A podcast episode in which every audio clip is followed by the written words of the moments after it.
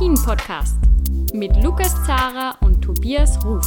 Servus bei Après-Ski, der Alpin-Podcast. Wir analysieren heute die Speedrennen von Lake Louise und vom Beaver Creek. Ich bin der Lukas Zara vom Standard in Wien und der Tobias Ruf ist da vom Chiemgau 24. Grüß dich, Tobias. Servus, Lukas. Hi. Tobias, ich hätte mir das nie gedacht, dass ich das sage über uns zwei, aber wir haben uns tatsächlich am Wochenende nicht nur über Ski Alpin ausgetauscht, sondern haben kurz auch über das schöne Rodeln, die Weltsportart Rodeln geschrieben miteinander.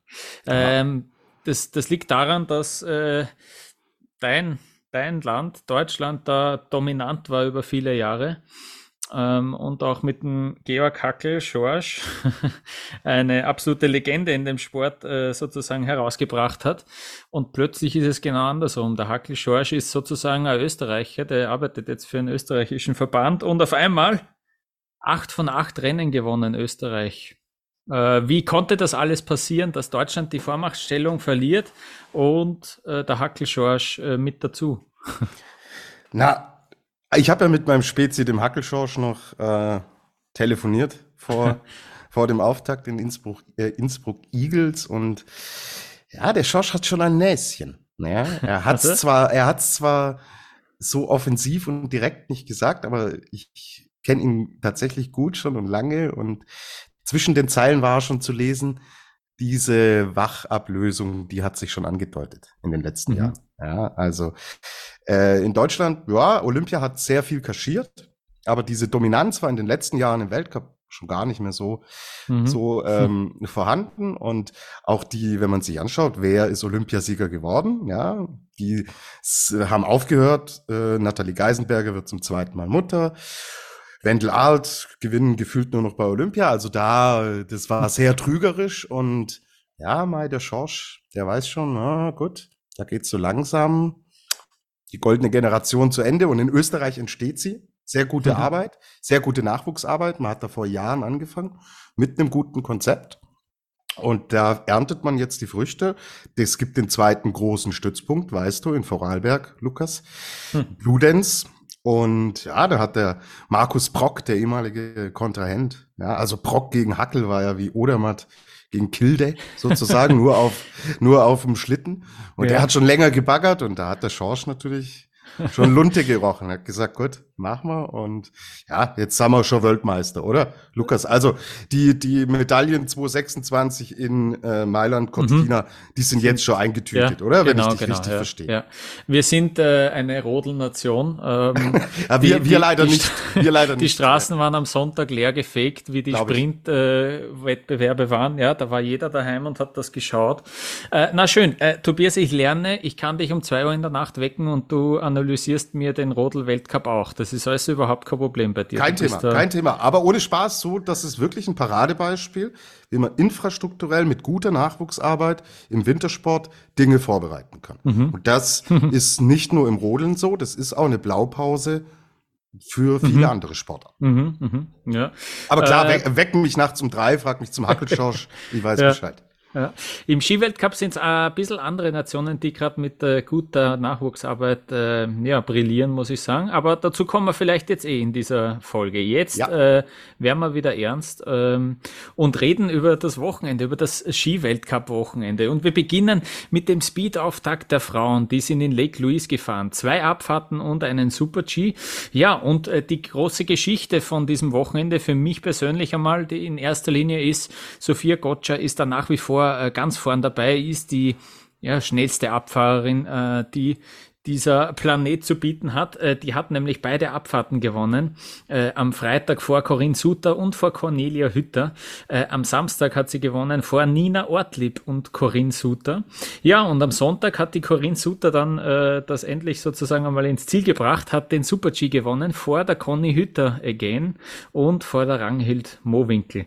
Ja, die Sophia Gotcha, die war irgendwie, die hat am Freitag gewonnen. Und war sogar unzufrieden, hat sie dann äh, in den Interviews äh, gesagt. Ich finde es eh spannend, ja, gewinnt und dann sagt sie, ja, eigentlich bin ich nicht so gut Ski gefahren. das muss, äh, also ich stelle mir das lustig vor als Konkurrentin, wenn ich mir das dann noch anhört, die gewinnt und dann sagt sie, ich bin gar nicht so gut gefahren. Wir sind weit entfernt von diesen äh, unglaublichen Vorsprüngen, die sie letztes Jahr da gehabt hat in Lake Louise. Ähm, also die hat da mit 400 am Freitag gewonnen und am Samstag waren es 34 Hundertstel. Ähm, und sie hat so ein bisschen eine Erklärung auch parat gehabt. Und zwar war das so, letztes Jahr gab es ja, glaube ich, sogar nur einen Trainingslauf vor der ersten Abfahrt. In diesem Jahr waren es äh, waren's sozusagen, war die, war die Chance größer, sich mit der Piste äh, anzufreunden im Vorhinein. Und sie meint, ihr fällt das einfach leichter, wenn es äh, schnell dahin geht, ja, wenn's, wenn man sich äh, sozusagen sofort überwinden muss. das passt irgendwie schon dazu, wenn man Sophia Gotcha den Namen hört, dann äh, denkt man da irgendwie auch dran, das macht schon Sinn. Und äh, ja, äh, so, so irgendwie hat sie das äh, parat gehabt. Äh, bei Eurosport hat dann, glaube ich, die Martina Lechner, die Expertin, hat das, glaube ich, dann gesagt, so, ja, irgendwie so auf die Art, wenn man vier, fünf Mal den Berg runterfährt, dann weiß dann auch schon jeder, wie es geht. Äh, und die Gotcha, die ist da ein bisschen schneller dran. Ja, sie hat immer das Rennen jeweils unten gewonnen, das muss man auch sagen. Äh, da hat sie immer die, die, die Zeit herausgeholt und so die Rennen äh, geholt. Spricht natürlich für super Material.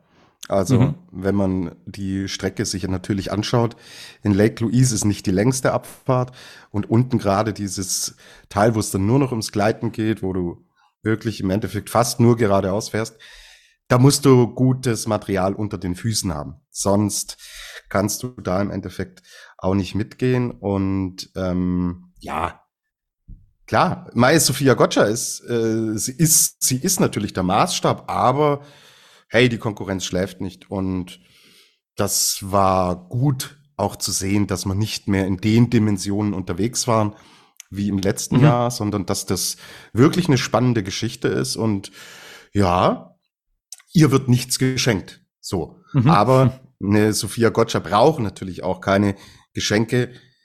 Es ist einfach wieder brutal, ja, wie die ähm, diese Rennen angeht mit Only the Brave. Das ist ihr Motto nur die Mutigen. Ja, Wahnsinn. Diese, diese Attacke vom, vom äh, Start bis runter ins Ziel. Boah, also, weiß nicht, wie es dir, wie es euch geht, wenn ich Rennen von ihr schaue.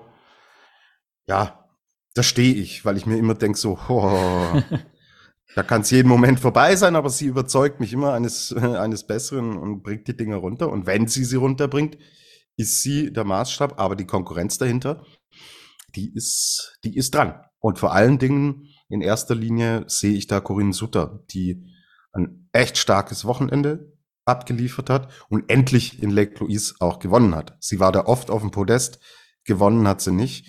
Und ja, der Hundertstel Krimi hat dann für sie am Sonntag ein sehr gutes Ende gefunden und sie hat mir wirklich auch extrem gut gefallen. Mhm. Ähm, wenn wir schon dabei sind, hören wir gleich rein. Corinne Sutter, wir haben einen Einspieler von ihr. Äh, du hast es gesagt, endlich. Sie war nämlich am Freitag und am Samstag äh, jeweils vorne, ähm, bis es zum Flachstück kam. Und dann hat sie da äh, jeweils die Zeit verloren und hat den Sieg sozusagen auch noch in, aus der Hand gegeben. Deswegen so ein bisschen das Motto, endlich hat's geklappt. Hören wir, was Corinne Sutter nach dem Sieg im Super-G am Sonntag sagt. Yes, finally! I was streaming a lot from Lake Louise because I, I like to be here so much, but I never was the first one, so um, I'm super happy with my run today. Um, yes, it, it, was a good run. Two, three mistakes, but I think when you're fast, then it's happy. Yes, a perfect start. Um, I was a little bit more nervous than the other years. I didn't know why, but um, yes, today was better and it worked out. Ja, Corinne Suter, also dreimal äh, aufs Podest gefahren. Am Sonntag hat's geklappt mit dem Sieg.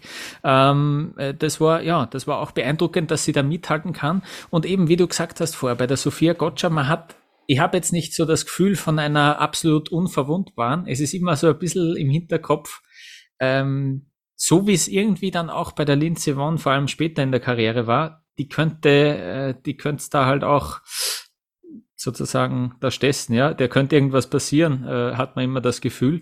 Ähm, aber ja, äh, das war auch, auch im Super-G ein Schreckmoment oder ja, äh, Unsicherheit auf jeden Fall da, äh, wie sie in den Follower reingekommen ist und trotzdem war sie da noch äh, zu dem Zeitpunkt äh, vorne mit dabei. Also mit einem Riesenfehler eigentlich und dann ist sie, glaube ich, nur Fünfte geworden am Sonntag. Also ja, unglaublich. Da könnte man jetzt sagen, ja, wenn sie den Fehler nicht macht, ja, naja. passiert ja, XY so. Aber ihre Art, diese Rennen zu gestalten, die bedingen natürlich auch diese Fehler. Also mhm. die muss sie in Kauf nehmen, die müssen einkalkuliert sein. Und ähm, ja, dann, dann geht's halt auch mal nicht auf eins, aber das ist für alle nur gut so. Mhm. Äh, Corinne Sutter, die hat da, äh, Tobias, da, ja, für die Schweiz äh, sozusagen für, für den großen Erfolg ähm, gesorgt. Gibt es da was, was ist so die Geschichte aus Schweizer Sicht noch äh, abseits von, von Corinne Sutter? Naja, sie, äh, sie äh, steht natürlich da über allem, aber insgesamt ist es jetzt, wir kommen aus den Technischen, wo wir auch gesagt haben, ah, da ist gefühlt eigentlich nur die Wendy Holdener in der Position gewesen, die Fahnen hochzuhalten. Das sehe ich hier schon ein bisschen anders. Also insgesamt hat es mir aus Schweizer Sicht gut gefallen. War ein gutes Wochenende, wo man dann auch andere Athletinnen äh, sieht, die zwar nicht jetzt ganz oben angreifen, aber die auf Schlagdistanz sind. Johanna Hellen war ein gutes, gutes Wochenende. Sie hat einen vierten Platz belegt, ja, in der, äh, in der zweiten Abfahrt. Sie war neunte in der ersten Abfahrt. Da hat eine ihre Hausaufgaben erledigt. In, hm äh, im Sommer. Das muss man definitiv sagen. Super Sektorenzeiten waren auch dabei. Also insgesamt ist sie aus Schweizer Sicht nach, nach ähm, Corinne Sutter mit Sicherheit eine der Gewinnerinnen. Und wir haben endlich das, äh, die ersten guten Ergebnisse, hat sie selber auch gesagt, von Michelle Gesin nach dem Materialwechsel mhm. gesehen. Ja, da haben wir noch letzte Woche, war es letzte Woche, war es vor zwei? Mhm. Ich war, es verschwimmt gerade sehr, sehr viel im Ski Alpin, weil es extrem viele Rennen sind. Und wir haben es ja vorhin auch gesagt, wenn du dir fünf Speedrennen äh, reinziehst mhm. innerhalb von drei Tagen, verschwimmen Dinge. Gut, kommen wir zurück zu Michel Gesin. Wir sehen einen äh, elften Platz im Super G, wir sehen einen achten Platz in der Abfahrt. Das sind Top-Ergebnisse. Und da hätte ich jetzt eher andersrum gedacht. Ich dachte, dass sie mit der Materialumstellung im Slalom Riesenslalom vielleicht schneller näher dran ist.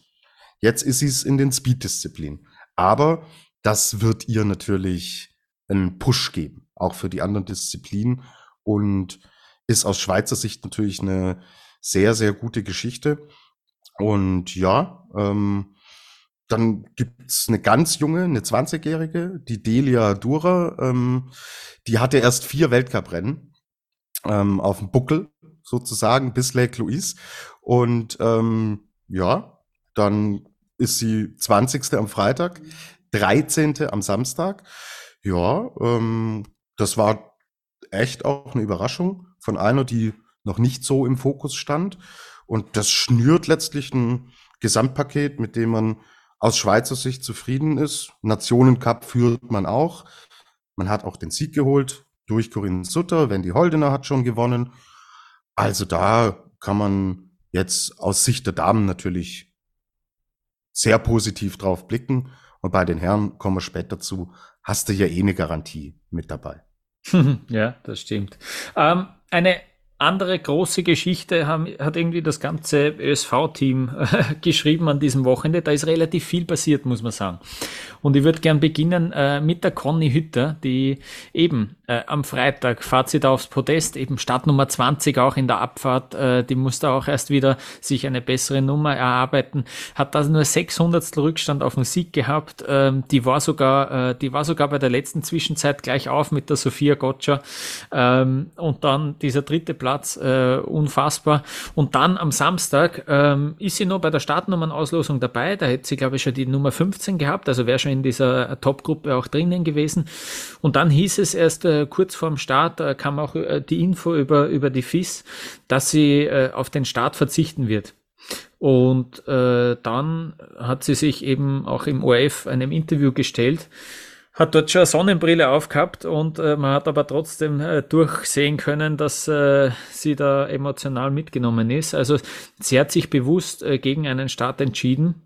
Ähm, und sie begründet das damit, dass sie, äh, dass sie ja äh, Koordinationsprobleme auch hat, dass sie im Sichtfeld, äh, dass da nicht alles funktioniert, ähm, dass sie auch nicht zu 100% sagen kann, warum, aber es äh, Fakt ist, dass sie, dass sie ähm, im Februar gestürzt ist, äh, hat dort eben auch ein, ein Schädelhirntrauma mitgetragen und äh, hat da eben seitdem ja äh, hin und wieder mal äh, ab und an Probleme und sie hat dann zuerst in dem Interview hat sie gesagt, ja, sie hat da immer wieder mal ein paar Tage, wo es ihr schlechter geht. Und dann hat sie es aber noch konkretisiert. Eigentlich hatte sie so drei Tage seit dem Februar, an denen sie ihr richtig schlecht ging, also richtig schlecht, äh, so schlecht ging, dass sie kein Rennen fahren kann. Und das Blöde war, dass jetzt der vierte Tag eben genau dieser Samstag war, ähm, wo es zum Rennen gegangen ist. Und sie hat dann ähm, einfach schon ein schlechtes Gefühl gehabt. Sie hat das probiert, sie hat die Besichtigung mitgemacht, sie hat äh, alles so getan, als ob sie, als ob sie eben das Rennen, ja, das Rennen fahren würde. Und dann hat sie sich aber relativ kurzfristig dazu entschieden, das Ganze sein zu lassen, weil sie eben dieses schlechte Gefühl hatte. Ähm, und sie hat irgendwie auch gesagt, dass ja, ihre ganze Karriere hat sie schon gelehrt, ähm, dass man, wenn man so ein schlechtes Gefühl hat, dass man darauf lieber verzichten sollte und dass es so ziemlich die schwierigste Entscheidung war überhaupt, ähm, da nicht äh, an den Start zu gehen. Vor allem eben, stell dir das vor, du bist am Tag davor Dritte geworden, ähm, bist, weißt eigentlich, dass das äh, super was werden könnte. Dann muss man auch noch dazu sagen, natürlich am Samstag äh, verkürzter Start wegen, wegen Wind äh, dort ganz oben. Also grundsätzlich war die Sicht okay, aber es ist Lake Louise ist halt doch eine Strecke, wo du, pff, die haben ja 140 kmh drauf gehabt, vor allem am Freitag in diesem ganz schnellen Stück und auch äh, da, wo der Mauro Kavetzel gestürzt ist, da Followaway Ausfahrt, ähm, da kommst du auch noch mal so an die 130 kmh heran. Äh, da solltest natürlich eben das, das ist das, was Lake Louise auch so richtig gefährlich macht.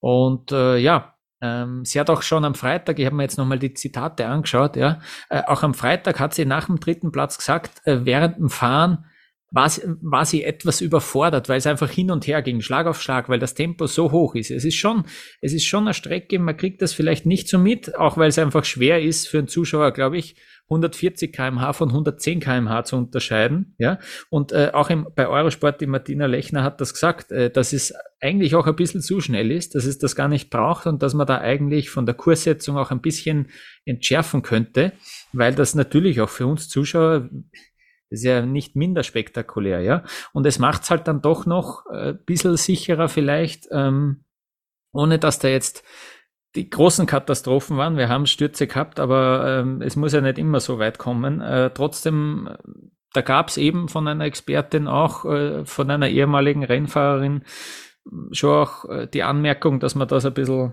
reduzieren könnte. Jedenfalls, die Conny Hütter hat da also ähm, auf den Start verzichtet und an dieser Stelle würde ich ihr gleich den Felix der Woche dafür verleihen, dass sie das gemacht hat und dass sie auch so offen drüber geredet hat.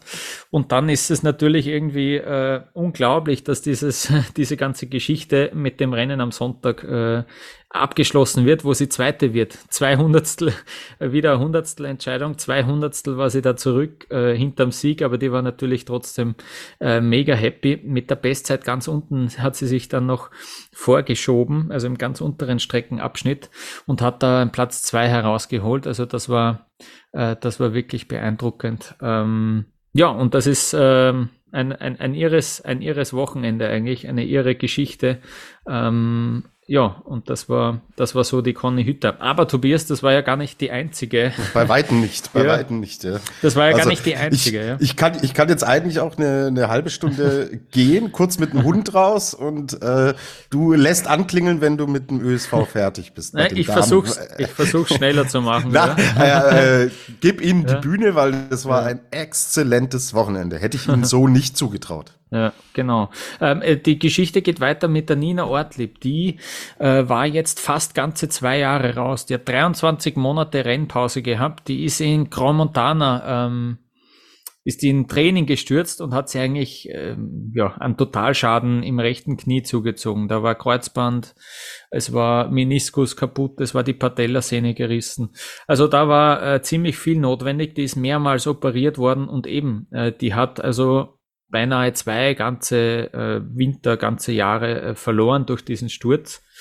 Ähm, das Gute war, äh, sagt sie selber, dass ihr das Ganze mit 24 Jahren passiert ist. Ähm, da war auch kein einziger Gedanke dran, dass man das irgendwie in der Zeit, in der langen Reha-Zeit, äh, dass sie das irgendwie lassen muss oder so, dass sie da mit dem Skisport aufhört ähm, und hat da weitergemacht. Jetzt mit 26 Jahren ist sie da zurück und das Beeindruckende war, sagen alle, äh, dass sie sich da sofort wieder so überwinden kann. Ich habe es gerade angesprochen, Lake Louise, Hochgeschwindigkeitsstrecke, da braucht es durchaus auch Mut an einigen Passagen, auch wenn das jetzt nicht so arg ausschaut, weil die großen Sprünge oder so ähm, jetzt fehlen. Aber am Ende äh, sechster Platz schon am Freitag, äh, am Samstag der zweite Platz. Äh, das war die die eigentliche Sensation.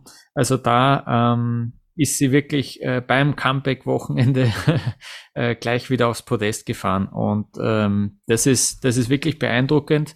Äh, Nina Ortlieb, die hat einen Super-G gewonnen einmal schon im Weltcup in La Tuile. Das war unmittelbar bevor wir dann äh, aufgehört haben, äh, wo, wo dann wirklich Lockdown war, ähm, wo dann die, die Saison ähm, ja kurzfristig ein bisschen abgebrochen wurde.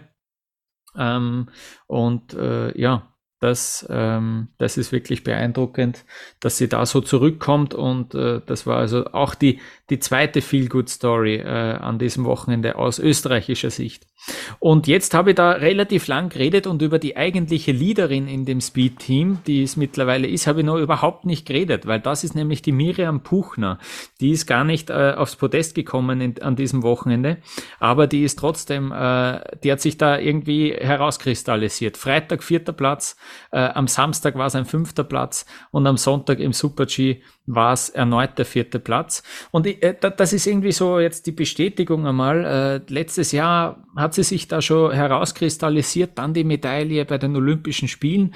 Man kennt sie jetzt auch in Österreich deutlich besser, ist mein Eindruck. Also die ist irgendwie auf jeden Fall präsenter. Die hat jetzt einen äh, namhafteren äh, Kopfsponsor auch, äh, muss ich auch sagen. Ähm, also man merkt, dass da äh, was weitergeht. Sie kommt auch in, äh, in TV-Werbungen vor, zwischen in den TV-Breaks im OF ist sie da auch in der Werbung zu sehen. Also ähm, die ist da wirklich, ähm, ja, hat sie da etabliert und ist die Leaderin ähm, des Teams. Ähm, das Einzige, was sie geärgert hat, ist irgendwie, äh, dass sie am Start äh, immer ein bisschen etwas verliert und da äh, schaut sie sich jetzt auch an, ob das, ob das etwas Systematisches ist, ob sie da wirklich am, am Startprozedere was, was ändern muss, äh, wirklich an der Technik auch. Äh, Lake Louise natürlich, ähm, vor allem äh, bei verkürztem Start, da ging es flach los, also da dürfte sie Probleme haben und das äh, hat sie dann ein bisschen geärgert sogar. Aber ähm, cool zu sehen, dass sie nach zwei vierten und einem fünften Platz äh, sich da ähm, über sowas auch Gedanken macht. Ähm, genau. Und dann, äh, ja, noch zwei, ja, zwei weitere Notizen. Äh, die Ramona Siebenhofer hat äh, in der ersten Abfahrt eine Schrecksekunde gehabt, also da in diesem Ausfahrt Fall Away, da ist sie eigentlich verkantet äh, und das war sowas von knapp an einer, an einer Vollkatastrophe dran, weil dort, genau dort ist man eben bei 130, 120, 130 kmh unterwegs und wie sie das irgendwie noch gestanden hat, hat sie selber nicht gewusst, so ganz. Also die hat auch im Ziel dann ordentlich durchgeblasen, hat dann auch auf, auf Instagram, habe ich gesehen, auch das nochmal erwähnt, Wahnsinn. Und dann irgendwie so übers, über den Lauf des Wochenendes sich so ein bisschen, ähm, ja, rehabilitiert, sage ich jetzt einmal, und Platz 7 dann im Super-G, äh, da ist sie dann mit einem besseren Gefühl, glaube ich, äh, aus diesem Wochenende rausgegangen. Eine, die wirklich in dieser Passage gestürzt ist, ist die Elisabeth Reisinger. Die, das war eigentlich auch, der Sturz hat relativ böse auch ausgeschaut, vor allem ähm, weil es dann irgendwie auch die Ski und die Beine ein bisschen verdreht hat beim Abbremsen. Da dürfte es dann äh, eigentlich glimpflich ausgegangen sein, auch wenn sie dann äh, verzichtet hat auf den Start am Samstag. Ähm, aber da äh, wird es noch weitere Untersuchungen geben, aber das sollte, das sollte halbwegs gut äh, ausgegangen sein. Mit den Prellungen hat sie dann eben auf einen Start am Samstag ähm, verzichtet. Mhm. Also das wäre jetzt so das, äh, das kurze und knappe von aus österreichischer Sicht. Und Tobias, äh, ich habe so im Kopf, ähm, wenn wir jetzt zum DSV schauen, äh, so eine letzte Kurve im Rennen und die Kira Weidle, die ganz laut, so dass man es im Fernsehen hört, Scheiße ruft. Ähm, ja, wie ist denn, wie ist denn das Wochenende aus deutscher Sicht verlaufen? Ich bin mit Österreich noch nicht ganz fertig. Aha. Ich fand ja, nämlich äh, Nicole Schmiedhofer gut. Mhm. Mhm. Also wir wissen um ihre Leidensgeschichte, wie schwer sie sich in der letzten Saison mit dem Comeback getan hat und dann auch äh, rausgenommen hat. Und das war ein gutes Wochenende. Also wirklich, klar, wir reden jetzt nicht von alten Zeiten, Lake Schmiedi und so weiter, aber es ist schön zu sehen, ähm, dass sie da wirklich kämpft um ihre Karriere und dass doch offensichtlich Dinge vorangehen. 14. Platz, Super G, 19. Mhm. Platz, äh, Abfahrt, 33. Okay, aber ne, finde ich eine feel good Story, auch aus österreichischer Sicht und spricht natürlich für ein Wahnsinnsteam. Also in diesem äh, Team, da werden Maßstäbe gesetzt und es scheint sie alle stärker zu machen. Also was man ein bisschen im technischen Bereich dann auch ähm, schon kritisieren durften, ja, muss man hier jetzt aus Teamsicht positiv hervorheben. So. Ja, na, ähm, das, das stimmt schon. Ich glaube, der Sonntag war noch wichtig, dieser 14. Platz im Super-G. Mhm. Und das Schöne ist, von ihr kriegt man ja sofort ein Feedback. Man muss äh, sage ich mal, gar nicht jetzt äh, aufs Interview warten, sondern die fahrt über die Ziellinie und sagt einem gleich mit der Körpersprache, wie sie da, äh, wie sie das jetzt einschätzt. Und da war eben auch die Reaktion, äh, wie sie ins Ziel kommen ist, so ein bisschen mit dem Kopf hin und her wackeln und ähm, dann ein Nicken. Äh, also die ist auch, äh, ich glaube, das war noch gut, diese, dieses letzte Rennen für sie, für die Niki Schmidhofer. Ähm, und da, dass sie da doch mit einem besseren Gefühl jetzt wieder nach Europa zurückkommt, das stimmt schon, ja. Mhm. Gut, dann gehen wir rüber ja, zum, bitte, ja. zum Deutschen Skiverband. Und da blicken wir zuerst auf Kira Weidle. Ja, und äh, du hast es vorweggenommen. Kira ist dann auch eine, wenn sie unten im Ziel ist, da weiß man Bescheid, ja, wie sie selbst ihren Lauf gesehen hat. Und ja, hm, sind wir jetzt zufrieden mit, mit Platz sieben und, und Platz elf? Na, hm Kira ist hier aufs Podest schon gefahren und sie will mhm. ja mehr und sie kann mehr und ja, äh, es ist auch ein bisschen die Konstellation, dass sich da auch das mit den Abständen, das Feld ist näher zusammengerückt. Also mit den Ergebnissen jetzt aus äh, den zwei Abfahrten, da wäre sie im letzten Jahr zweimal aufs Podium gefahren. Mit den Rückständen. Und jetzt ist es sieben und elf. So. Hm. Das spricht dafür, dass das Feld äh, enger zusammenrückt und dass sie das Leistungsniveau hält. Das ist hoch, aber sie selbst hab sie äh, getroffen und sie selbst will diesen ersten Weltcupsieg. Aber um den ersten Weltcupsieg zu holen, musst du erstmal aufs Podium kommen. Und davon ist sie dann ein Stückerl weg. Aber sie ist nicht über das ganze Rennen äh, das Stückerl weg, sondern es sind wieder mal einzelne Passagen, wo sie den einen Fehler zu viel macht und da die Zeit verliert. Ansonsten passt es eigentlich. So, aber sie muss dann im Endeffekt, sie ist keine Gottschall, die diesen einen großen Fehler oder zwei, drei kleinere Fehler direkt kompensieren kann, sondern ähm, sie muss sie abstellen oder in den anderen noch stärker werden, um dann da ganz vorne mitzufahren. Aber ja, sie ist voll dabei. Es kommen auch dann noch die Strecken, die ihr besser liegen. Sie war in den letzten Jahren, hat sie schon ein bisschen gebraucht, phasenweise, um da reinzukommen. Waren auch sehr gute Rennen schon dabei in Louise, aber ähm, ja, mal fehlt das Tempo, mal ähm, geht sie zu direkt ran, da passt die Linie dann nicht. Ha, ja, sie ist nicht, nicht zu 100% zufrieden und ich bin's auch nicht. Aber die Tendenz stimmt und Kira wird ihre Momente bekommen. Es ist, wie gesagt, ein ordentlicher Einstand in die Saison und ja, jetzt gehen wir weiter und schauen, wie sich's entwickelt. Und wenn dieser eine Tag kommt, an dem alles aufgeht, dann sehen wir sie auch auf dem Podest. Also voll dabei. So. Es war ja der Plan dann, dass Ronny Remme da mit ins äh, Speed-Team geht. Der Nationenwechsel von Kanada nach Deutschland. Sie hat eine, äh, eine deutsche Großmutter und das ging dann recht fix und ja, da war schon so eine Aufbruchstimmung bei ihr da. Man hat sich gefreut, dass dieses extrem kleine äh, Speed-Team da Unterstützung erhält.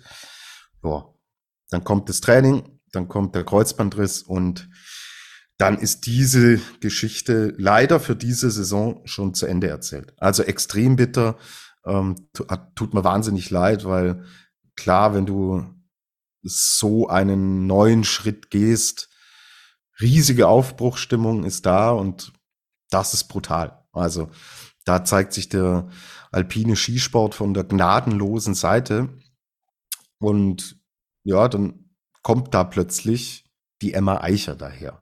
Mhm. Wir haben viel über Slalom der Damen gesprochen. Mhm.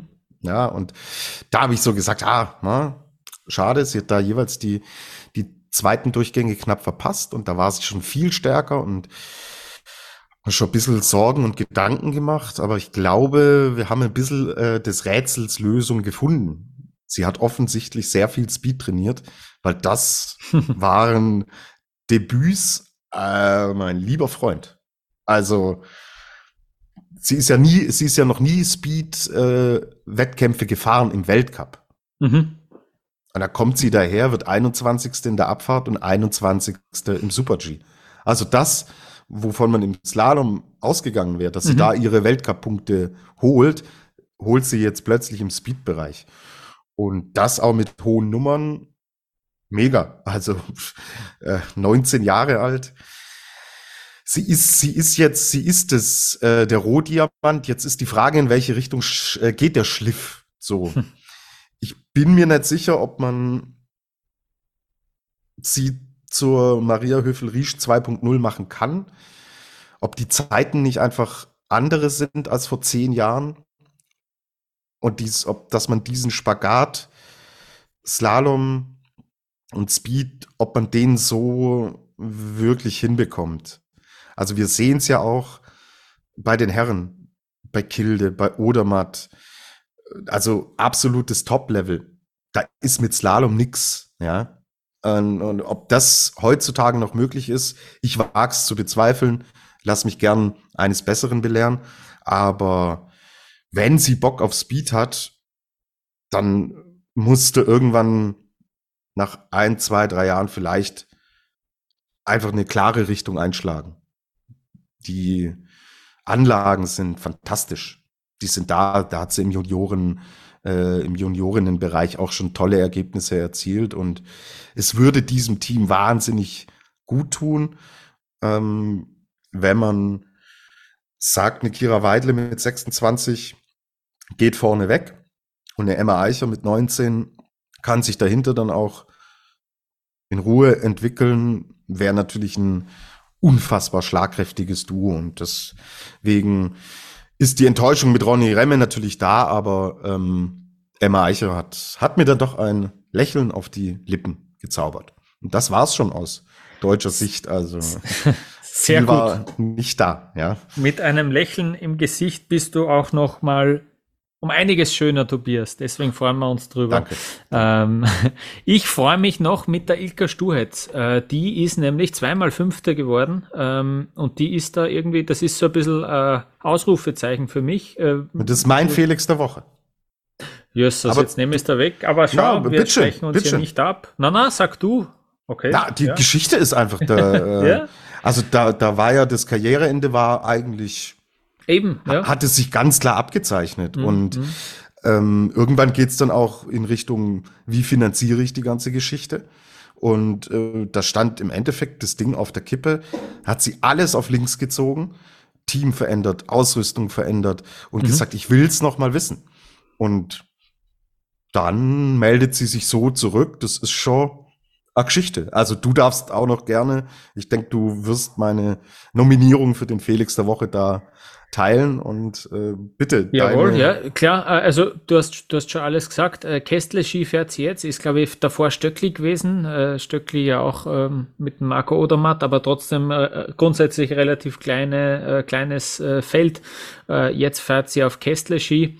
Das scheint zu funktionieren, ja, beeindruckend. Ähm, eben, ich habe auch gehört noch einmal am Wochenende jetzt auch äh, in der Übertragung, sie hat sich das gut überlegt, ob sie das noch will, noch kann, ob es noch, äh, ob es noch mal Sinn macht und es scheint für mich, sie ist 32 Jahre alt, aber es scheint für mich trotzdem, äh, ich interpretiere das jetzt einfach mal so aus der Ferne, okay, probieren wir es nochmal und nochmal richtig gescheit, ähm, eben wie du gesagt hast, neu aufgestellt und äh, ja, ich bin gespannt, ob da noch mehr kommt. Wir kennen sie ja, der hat ja auch einmal eine Zeit lang ähm, den Speed-Weltcup dominiert, äh, hat eine Abfahrtskugel daheim, hat äh, mehrere Rennen gewonnen, aber äh, der letzte Sieg jetzt auch schon vier Jahre her. Äh, bin gespannt, ob dann nochmal ein weiterer Schritt dann kommen kann, ja, von der Ilka Sturz. Ähm, und eine Anmerkung habe ich jetzt noch zu dem ganzen Wochenende. Äh, Finde es ein bisschen schade, bis fast schon Frechheit, dass der OF diese Rennen nicht äh, gezeigt hat, zeigen hat können. Ähm, die Männer wurden gezeigt, die sind auch äh, vorher gefahren, weil sie ähm, ja minimal östlicher, ein bisschen also in einer ja, ein bisschen bisschen östlicher gefahren sind. Lake Louise doch ein bisschen weiter im Westen noch. Ähm, aber trotzdem, die Rennen von Lake Louise der Männer, die sind eine Woche davor im ORF auf ORF 2 gelaufen. Also das ist jetzt ein sehr österreich-spezifisches Problem, aber ähm, das war schon ein bisschen traurig, dass man die nicht gezeigt hat. Am Freitag, äh, das habe ich nur mitgekriegt, am Freitag ging es nicht, weil da auf ORF 2 auch schon das Florian Silbereisen mit seinem äh, Adventfest, glaube ich, äh, gelaufen ist und weil das so eine überregionale, also eine deutsch-österreichische Produktion, glaube ich, ist. Deswegen muss man das dann auch in dem, im Hauptprogramm zeigen. Ähm, okay, aber Samstag und Sonntag, ähm, ja, wie gesagt, äh, eine Woche davor hat es bei den Männern mit Lake Louise Rennen äh, super geklappt. Ähm, und jetzt, äh, ja, also man ist da auch schon ausgewichen. Letzte Woche äh, auf OF1 ist die Fußball-WM gelaufen, auf OF2 war dann Skifahren. Das war diesmal nicht so, man hat das nur im Stream schauen können. Und da es sich um den Speed-Auftakt handelt, und es waren ja irrsinnig gute Geschichten aus österreichischer Sicht äh, dabei, fand ich das sehr, sehr schade, dass das, äh, es gab dann eine Zusammenfassung, glaube ich, eine ausführlichere, die habe ich dann äh, nicht gesehen, aber die ging dann irgendwie um halb, halb elf los, also nach dem Match, nach den, nach den Achtelfinalpartien bei der WM, äh, hat man das dann gezeigt, aber ja, äh, doch sehr schade, dass es bei den Männern geklappt hat und bei den Frauen nicht. Ähm, gut, ich würde sagen, das äh, schließen wir jetzt ab, äh, machen eine kurze Pause und dann schauen wir nach Beaver Creek zum Speedwochenende der Männer.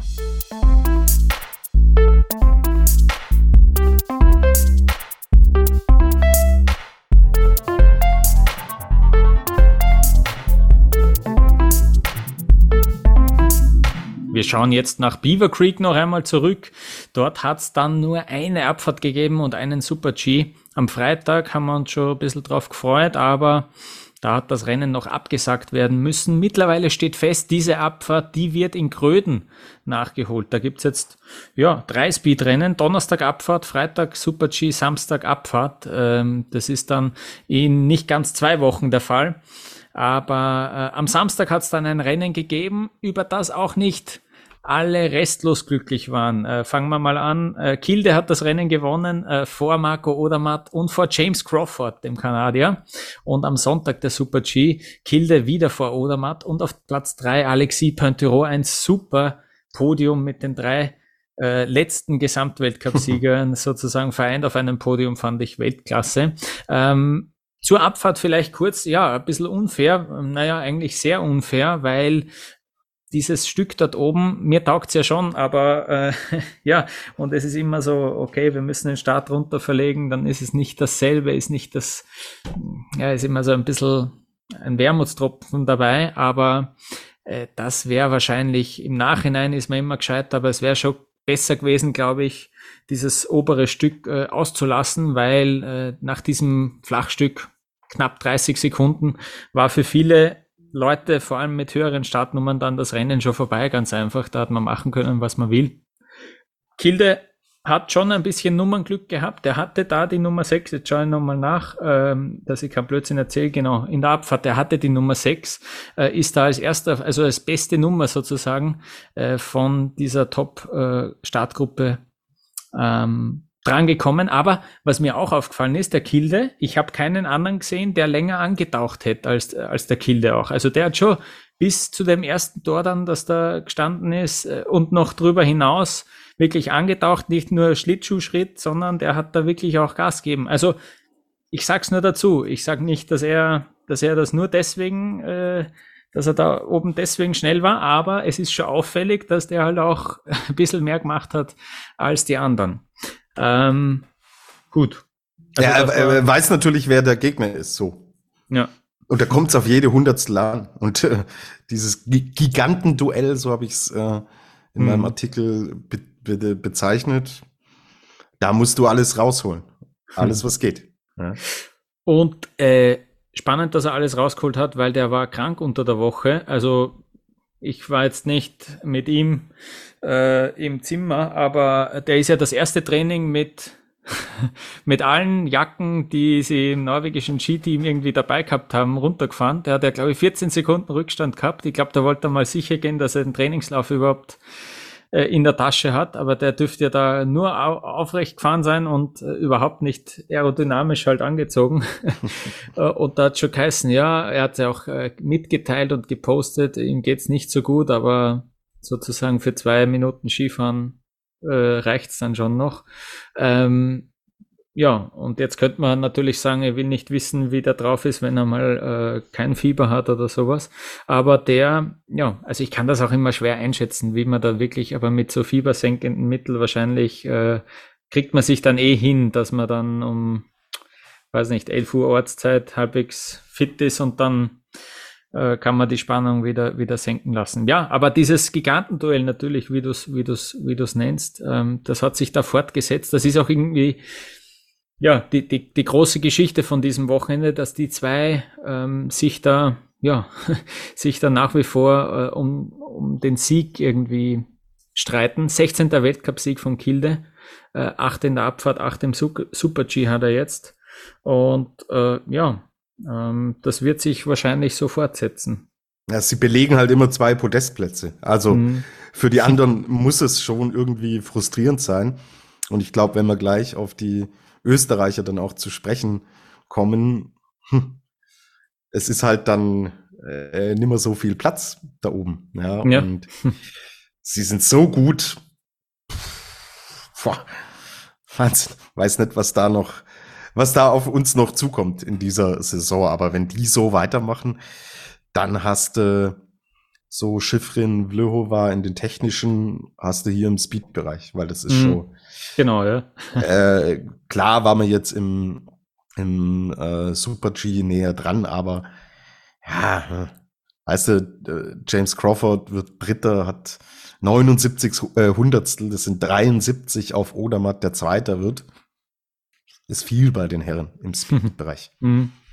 ja, absolut. Ja, Kilde hat die Abfahrt hat er oben gewonnen. Da hat er eben äh, das schnellste Teilstück da gehabt in diesem in dieser Gleitpassage, äh, Schrägstrich Antauch, äh, Abstoßpassage, würde ich sagen. Äh, und äh, den Super G hat er ganz unten gewonnen. Da hat er nämlich Bestzeit im letzten Streckenabschnitt äh, rausgefahren. Ähm, also so ist das irgendwie zustande gekommen. Marco Odermatt wiederum, das fand ich schon spannend, äh, der hat dann am Sonntag auch ein bisschen gesprochen von einer Müdigkeit, die er jetzt schon verspürt, äh, doch recht intensiv. Man muss sagen, fünf Rennen in der Saison äh, bestritten, fünfmal ist er aufs Podest gefahren. Äh, das, ist, äh, das ist die Serie, die sich da fortsetzt. Aber er hat auch zugegeben, er war sich am Start irgendwie nicht so ganz sicher, hat dann auch zur Fahrt gesagt, ähm, er hat sie nicht so, er hat nicht so das Risiko nehmen können, ähm, dass er gehen muss, damit er das Rennen gewinnt. Ähm, ich fand es toll, dass er es so ehrlich sagt. Ähm, kann ich mir eh vorstellen. Aber ja, der Winter ist dann noch lang äh, und er hat jetzt gesagt, ein bis zwei Tage Riesenslalom-Training und dann schon in Val d'Isère äh, am Samstag äh, der Riesenslalom steht auf dem Programm. Ja, äh, es geht Schlag auf Schlag, ähm, wenn man wenn man den Gesamtweltcup gewinnen will. dann muss man das machen. Ähm, ja, der, äh, äh der Kilde macht's ihm da jetzt halt nicht so leicht. Ja? Genau, also, ja. Eben, da, du musst immer nachziehen, ja. Mhm. Und da, da weiß er jetzt schon auch ganz genau, der Riesenslalom muss dann und ist die Basis, die ich brauche, wenn ich Gesamtweltcupsieger werden will. So, mhm. er hat 420 Punkte, Kilde hat 380 Punkte. So, wir haben aber natürlich den Vorsprung aus Sölden, wo er deutlich mhm. mehr Punkte macht als Kilde. Wenn Sölden nicht ist, schaut die Geschichte anders aus. Also da weiß er im Riesenslalom, okay, da muss ich richtig, richtig draufgehen. So. Cooles Duell und ist natürlich eine, äh, auch hier das äh, Gigantenduell im Gesamtweltcup. Mottelmeier dritter 186 Punkte. Also da fehlen jetzt schon äh, fast 200 Punkte auf Kilde, der Zweiter ist. Ist eine Ansage von den beiden. Mhm. Ja, äh, das ist mir auch aufgefallen. Eben, die sind schon, die haben schon, die haben sich schon sowas von abgesetzt. Das ist, mhm. äh, das ist echt arg. Ja, äh, eben Mottelmeier auf Platz drei und generell im Gesamtweltcup Platz drei, vier, fünf. Da liegen drei Österreicher, aber das ist halt auch irgendwie, weil wir jetzt äh, zwei Speed-Wochenenden gehabt genau. haben. Äh, so glücklich sind die nämlich äh, eben äh, gar nicht. Ja, ich denke da an den Vincent Kriechmeier, der im Super-G im Steilhang auf einmal bei einem relativ unscheinbaren Tor, wobei der, der Steilhang ist so brutal auch, da ist eh kein Tor unscheinbar, aber auf einmal fahrt er halt ähm, ordentlich extra Meter, ist meterweit entfernt von der, von der Ideallinie. Das reicht dann schon, dass man ähm, da eben ja überhaupt nichts äh, mitzureden hat. Ähm, äh, Platz neun ist es dann geworden, eh, aber das sind halt äh, die, die gehen an den Start, damit sie, damit sie da gewinnen. Äh, Platz fünf in der Abfahrt ähm, der, der spricht eben ja davon, dass er sinnlose Fehler macht und auch er muss Sachen umstellen. Also für mich klingt das so, als ob er doch ein bisschen grübelt, gerade Vincent Griechmeier. Ähm, er denkt da schon an, ja, an Material, Tests, äh, Abstimmungen, die er da ändern muss oder will, damit das äh, wieder in den Griff kommt, äh, bekommt. Ja, bin gespannt. Äh, aber äh, so er wirkt damit ein bisschen, ja, im Grübeln äh, auf mich. Und ja, Mottelmeier, der war enttäuscht, der sagt, äh, der sagt vor allem, eine Sekunde fehlt ihm da, äh, fehlt ihm da im Super-G, äh, ist nicht gut genug. Äh, er ist enttäuscht über den Rückstand, den er da aufgerissen hat, auch auf die zwei vorne. Ähm, ja, ähm, auch da ein bisschen, äh, bisschen, ja, vielleicht ein bisschen ein, ein, ein Rückschritt im Vergleich zu Lake Louise. Ich meine, es fehlt eine Hundertstel äh, in der Abfahrt. Ähm, wenn er da auf Platz 3 kommt, ähm, ist vielleicht doch wieder alles ein bisschen besser, aber ähm, ja, auch da äh, eben, der, der ist ja in die Saison gestartet, weil er, weil er schon auch einmal eine Kugel gewinnen will oder zumindest dran denkt. Äh, das kannst man nicht sagen, dass der, dass der da sich das nicht ausgerechnet hat und das ist so ein bisschen die Situation von den zwei Top-Leuten im Speed beim ÖSV. Ja, ich sag, hab's ja letzte Woche schon gesagt. Ich glaube, die beiden haben sich nicht zurückentwickelt im Vergleich zu den letzten zwei, drei, vier Jahren. Es hat sich halt an anderen Stellen viel nach vorne entwickelt. Mhm. Und wenn du da nicht diese Steps mit nach vorne machst, dann kommt das jetzt bei rum, was bei rumkommt. ja. Ist mein Eindruck. Ja, ja. Ähm, ja, das ist eh vielleicht eine gute Umschreibung, ja. Äh, bester Österreicher im Super G ist der Raphael Haser geworden. Der hat nämlich noch sogar eine Bestzeit gehabt bei der letzten Zwischenzeit. Und dann macht er bei diesem letzten Sprung, äh, ja, da wird man nochmal leicht, hebt ein bisschen ab und dann äh, hat er eigentlich einen Abstechschwung einlegen müssen, dass er nur im Kurs bleibt. Ähm, am Ende ist es, äh, ist es dann der Platz 6 geworden, aber wie gesagt, der war noch, der war noch auf Bestzeitkurs sogar. Also zumindest Podest, wenn nicht sogar, der hätte um einen Sieg mitfahren können. Unglaublich eigentlich. Und dann ähm, hoffe ich, dass der Raphael Haser sich auch noch ein bisschen äh, lockert in den TV-Interviews, muss ich sagen. Der trägt nämlich dann auch eine Sonnenbrille und äh, schaut, dass er so monoton redet, wie nur irgendwie möglich. Äh, ich würde den gerne mal kurz äh, in die Hand nehmen und so durchrütteln und äh, mir denken, hey, jetzt, äh, jetzt sei mal ein bisschen lockerer. Ja, aber es ist natürlich, ähm, ja, es ist sicher nicht leicht. Ich will das nicht kleinreden, mit Medien zu reden. Im Zweifel ist man da sicher vorsichtiger. Ähm, aber genau, ich würde mir wünschen, dass er da ein bisschen äh, charismatischer wird, der gute Raphael Haser. Äh, das ist mir noch aufgefallen. Ja, und äh, gut, ja, der Daniel Hemmetsberger vielleicht noch, da haben wir in Lake Louise ja, waren wir relativ überrascht äh, von dem, äh, Platz 11 in der Abfahrt, äh, im Super-G dann überhaupt, ähm, da ist es nicht so gut gelaufen, äh, da haben ja sowieso, vielleicht äh, hast du das eh auch schon auf deinem Zettel, beim Super-G, das ist ja so einer im Beaver Creek, der hm, der kommt den Riesenslalomläufern mehr entgegen als den Abfahrern, ja, und äh, das das sehen wir jetzt auch, dass das auch ein paar probieren, nicht? ein paar Riesenslalomläufer, also dass da ähm, ein Lukas Braten überhaupt mitgeflogen ist zum Beispiel oder ein Atle Lee McGrath hat hat mich fast überrascht, aber die nehmen den mit. Ich hätte mir das auch erwartet von der Marco Schwarz, dass der dann eben auch entsprechend mithalten kann. Da ist recht viel darüber geredet worden, dass er äh, viel Speed trainiert hat und übrigens äh, Muskelmasse zugelegt hat, äh, damit wir das auch erwähnt haben. Äh, das klappt leider nicht so, aber sonst eben Adler Lee McGrath auf Platz 5 gefahren mit der Startnummer 32. Wir haben mit der Startnummer 33 Lukas Broughton gehabt, dann haben sie sich gemeinsam umarmt im Ziel und haben es gar nicht mehr verpackt, was da so los ist. Äh, äh, dann haben wir einen Cyprien Sarrazin, ich glaube, der hat das in Lake Louise auch schon ein bisschen gezeigt, auf Platz 12 gefahren. Äh, Henrik von Appen, überhaupt super. Äh, dein Felix der Woche von letzter Woche, glaube ich, war das. Äh, auf Platz 14 gefahren mit hoher Startnummer, aber eben auch ein River Radamus mit 57 ist er nur auf 16 gefahren. Das ist jetzt auch einer, den ich eher in den Technikdisziplinen noch äh, sehen würde. Und dann erst äh, die klassischen Speedfahrer, Bert Feutz ist da, Ottmar Striedinger kommt davor, eben auch ein Daniel Hemmetsberger, nur 29. Das hat eben in Lake Louise dann noch besser funktioniert. Das ist auf jeden Fall auch ähm, ja eine Beobachtung, die ich gemacht habe von dem Super G. Er hat natürlich mit der Sicht auch ein bisschen zu tun gehabt. Also da hast du viele Wechsel auch mal drin gehabt und wenn du eine gute Phase erwischt hast, am Anfang siehst du es ja auch, ähm, dass der Panther das voll ausgenutzt hat mit der Startnummer drei Gino Caviezel mit der Startnummer 4. Romet Baumann, unser bester Deutscher, hat die Startnummer 2 gehabt. Also es waren immer Phasen drinnen, wo es besser ging und Phasen, wo es schlechter ging. Und ähm, ist schon auch eine Auffälligkeit gewesen. Eh, genau, Alexis Pointerot, äh, glaube ich, das beste Beispiel für einen eigentlich einen Techniker, der da auch gut mitgehalten hat. Und Aber super, haben, freut mich ja, total für den Panther. Also, absolut. Eben, ich äh, finde auch, äh, so hat, hat mir einfach am besten gefallen, auch bis jetzt in dieser Saison von ihm, äh, das, das Rennen natürlich. Äh, und wir haben einen Einspieler vom Panther, äh, ah, weil der, äh, genau deswegen erwähne ich es nochmal. Lass ja, ihn raus, hör, den Panther. Genau, hören wir mal, was er sagt zu diesem äh, dritten Platz beim, beim Super G von Beaver Creek. I can say about myself that I try really to push really hard in the pitch because that's always a part where I can make a difference. And uh, I ski pretty well, I would say, the whole way down, didn't make huge mistakes. I was struggling since uh, nearly a year. I was not really oftenly on the podium last year, and uh, I hope that this, this year I can step up again and uh, hopefully fighting more and more for the podium. Ja, Pointuro also auf Platz 3 gekommen.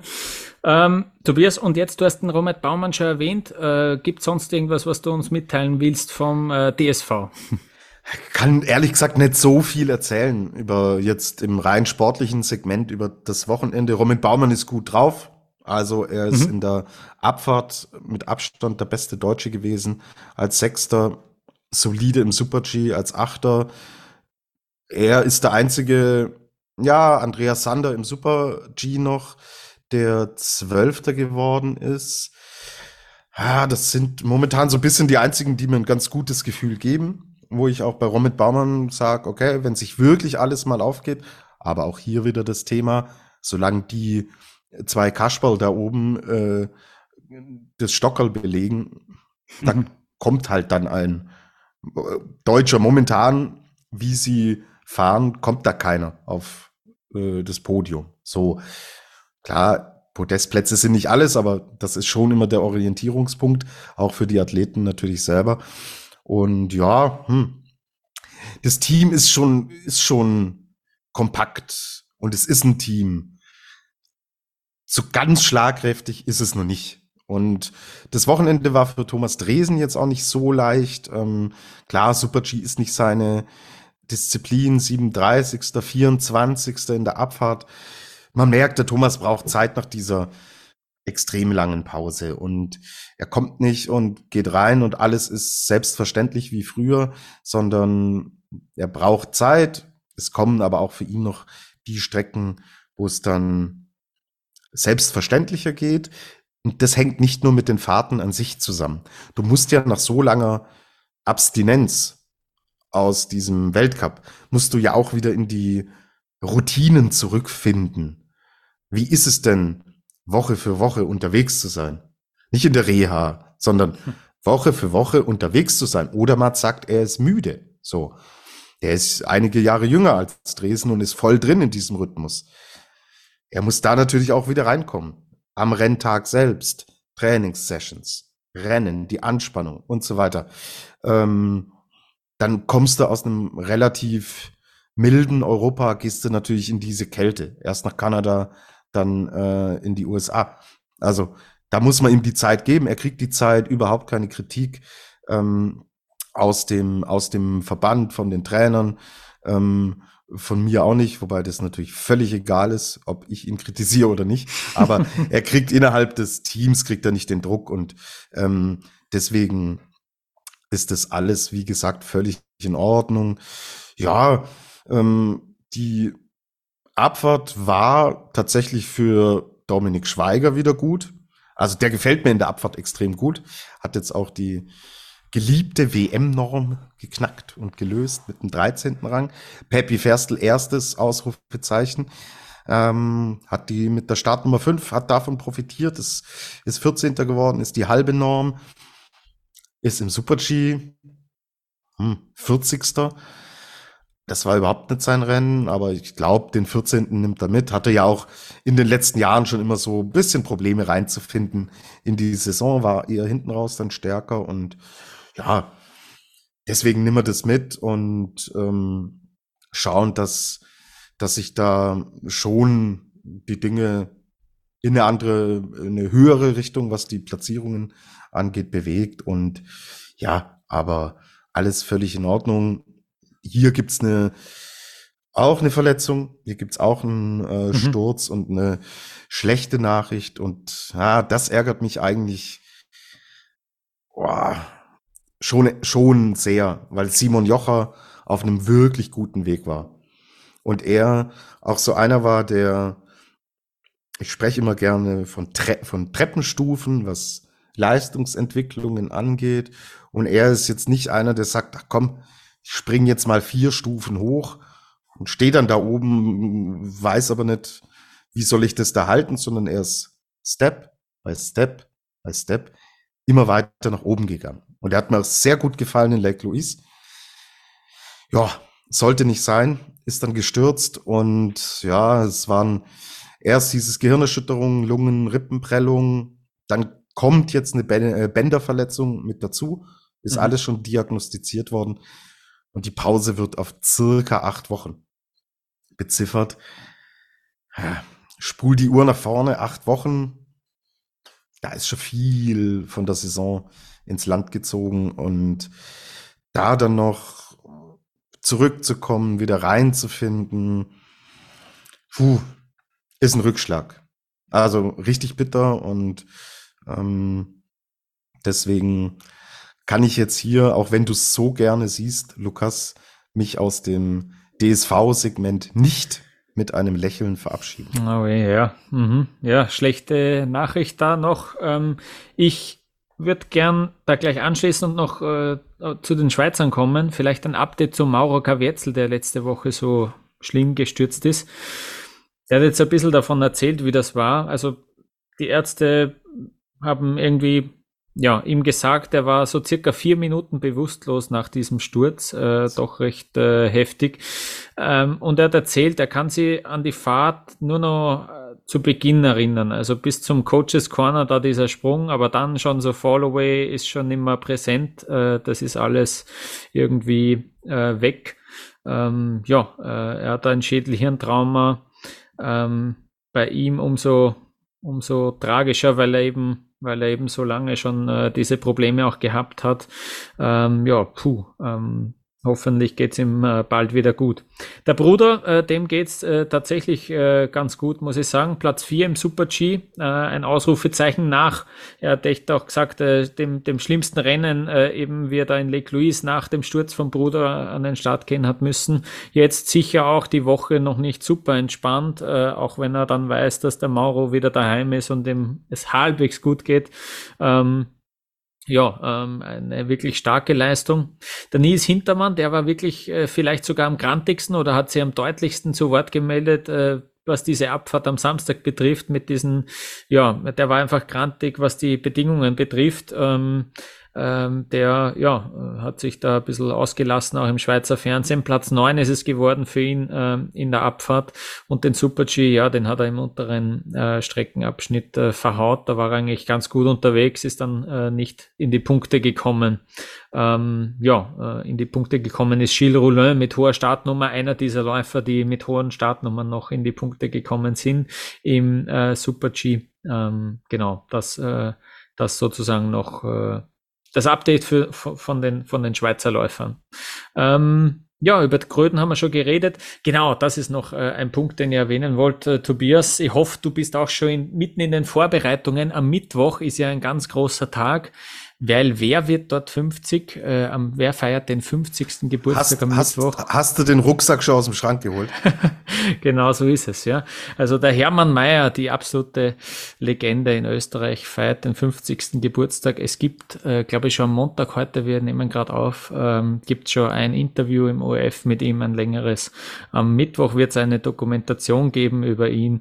Das wird entsprechend äh, mich wundert es eigentlich, dass das kein Feiertag ist. Schon am Mittwoch, am Donnerstag ist der Feiertag, aber am Mittwoch eigentlich sollte das auch schon ein inoffizieller sein, zumindest äh, ein bisschen den Helden. Ähm, Kult äh, vom Hermann Mayer hochleben lassen. Es ist, ja. es ist der Urlegendenjahrgang, oder?